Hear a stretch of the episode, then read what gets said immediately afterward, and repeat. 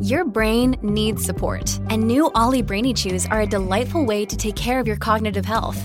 Made with scientifically backed ingredients like Thai ginger, L-theanine, and caffeine, Brainy Chews support healthy brain function and help you find your focus, stay chill, or get energized. Be kind to your mind and get these nootropic chews at ollie.com. That's O L L Y.com. These statements have not been evaluated by the Food and Drug Administration. This product is not intended to diagnose, treat, cure, or prevent any disease.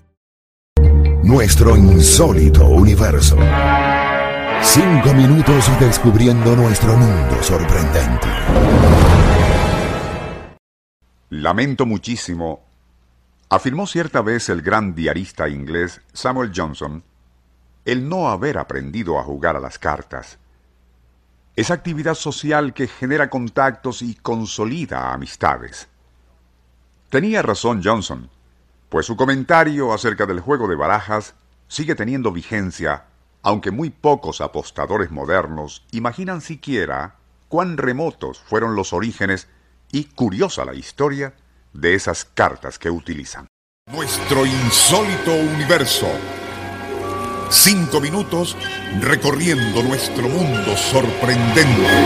Una producción nacional independiente de Rafael Silva. Certificado número 3664.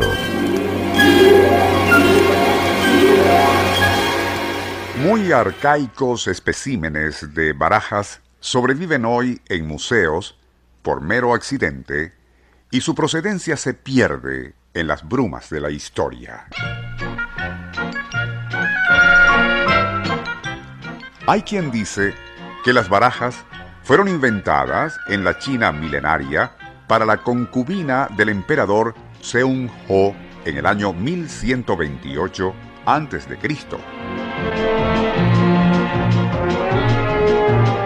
Otros sugieren que fueron llevadas a Europa por los cruzados que regresaban de Oriente y a quienes llamó la atención un juego al que eran muy aficionados los sarracenos y llamaban naip. De allí proviene el nombre naipes, que se da a las cartas en España, donde su tipo de baraja muy peculiar tiene palos, denominados copa, espada, oro o moneda y bastos. A pesar de que las cartas se codificaron en forma estándar, sus materiales eran diversos y exóticos. Las de plata, que aparecieron a mediados del siglo XVII, eran hechas especialmente para los judíos ortodoxos, grandes y tradicionales jugadores, cuyas leyes religiosas les prohibían tocar barajas de cartón durante ciertas fiestas de guardar. La seda, oro y otros materiales también eran utilizados. Unas espléndidas barajas Minciate, creadas en el siglo XV para Filippo Visconti, eran tan extravagantes en sus adornos y paisajes en miniatura que el gentil hombre italiano jamás se animó a utilizarlas para jugar. En el libro El arte de la baraja se pueden ver ilustraciones a todo color de primorosas barajas chinas y persas, pasando por caprichosas cartas francesas, alemanas y rusas de épocas pasadas.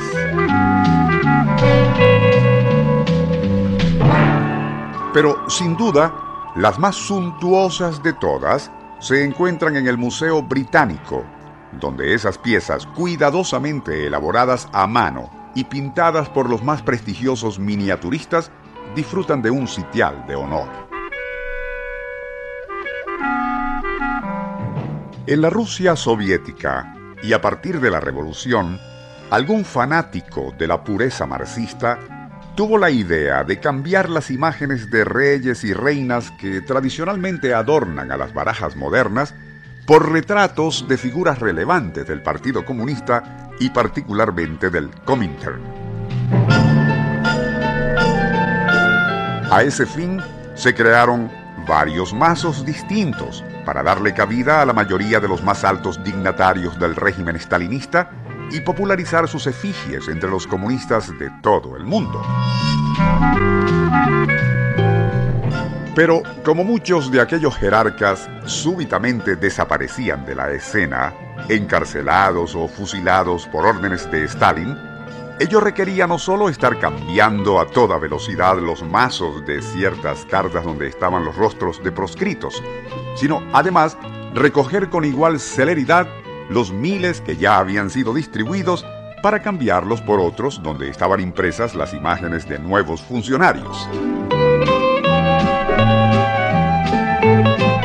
Fue así como, y a partir de 1928, el proletariado marxista reincidió, volviendo a utilizar las figuras de reyes y reinas que la tradición había impuesto irreversiblemente en todo el mundo.